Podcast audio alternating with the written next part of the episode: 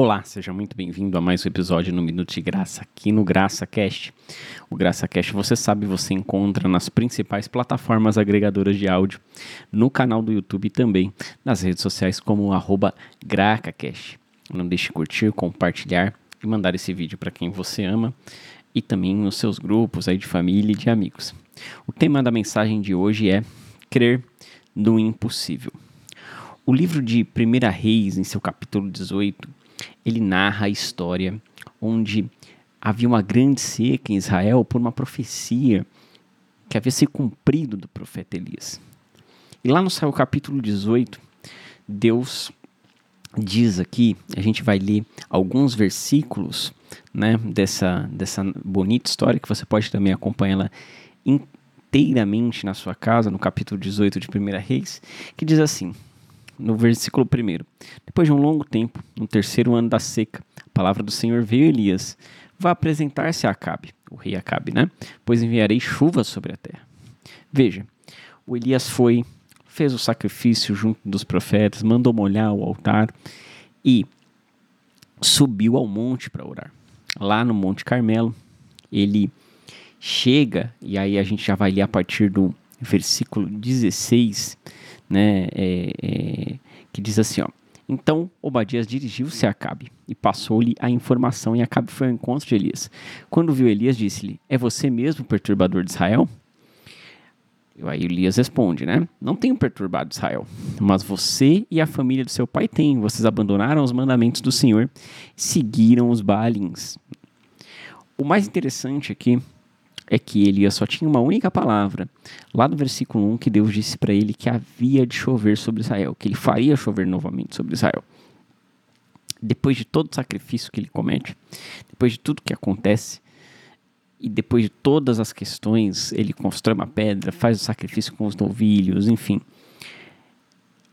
Lá por volta do versículo 41, veja só, nós estamos no 1, onde Deus falou que ia chover. Lá no versículo 41, Elias tá, está escrito assim: E Elias disse a Acabe: Vá comer e beber, pois já ouço barulho de chuva pesada.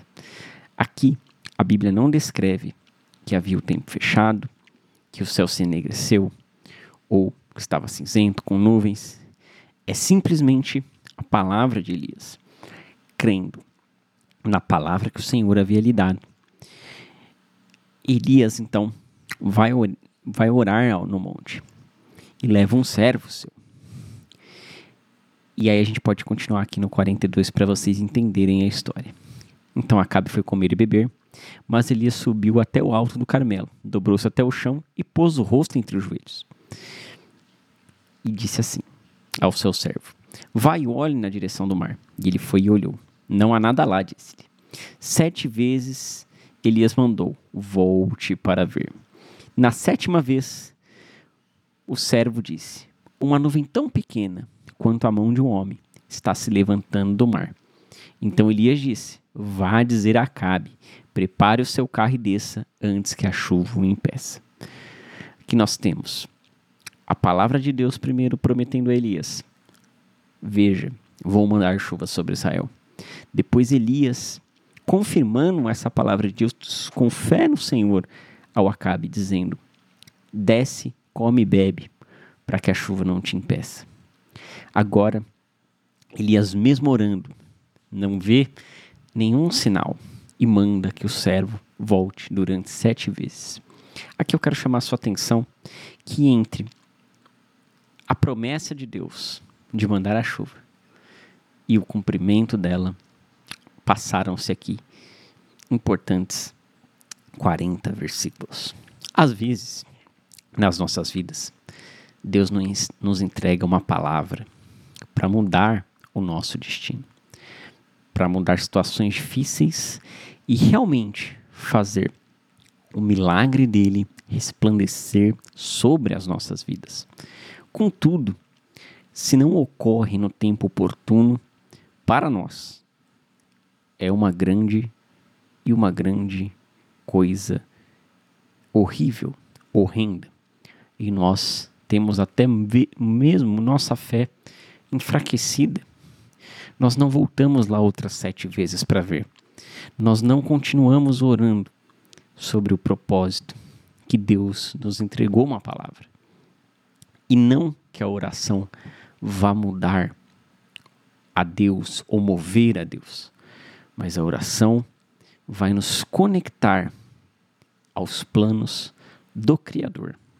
O que eu quero dizer com isso é que, independente da situação que você esteja vivendo, que pode ser uma grande seca, seja qual for a área da sua vida, creia que o Senhor pode realmente trazer, através do seu poder e da sua infinita misericórdia, a solução para este problema.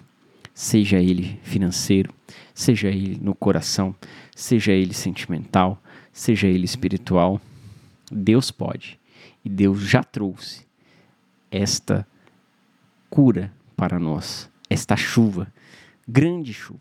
A conclusão da história é que entre o primeiro e o último versículo dessa história, se passaram mais de 40 versículos até que a chuva realmente descesse e realmente molhasse o solo de Israel. Tempo não faz parte do nosso vocabulário, porque nós confiamos na palavra de Deus e naquilo que ele nos entregou e continuará nos entregando, não porque merecemos, mas por sua infinita misericórdia. Continue crendo, continue firme Continue confiando na palavra que Deus te entregou. Continue confiando na palavra que Deus lhe deu. E eu tenho certeza que uma abundante chuva cairá sobre a sua vida. Deus abençoe a sua vida. Deus abençoe a vida da sua família. Não deixe de curtir, compartilhar e enviar esse vídeo para quem você ama. Até a próxima.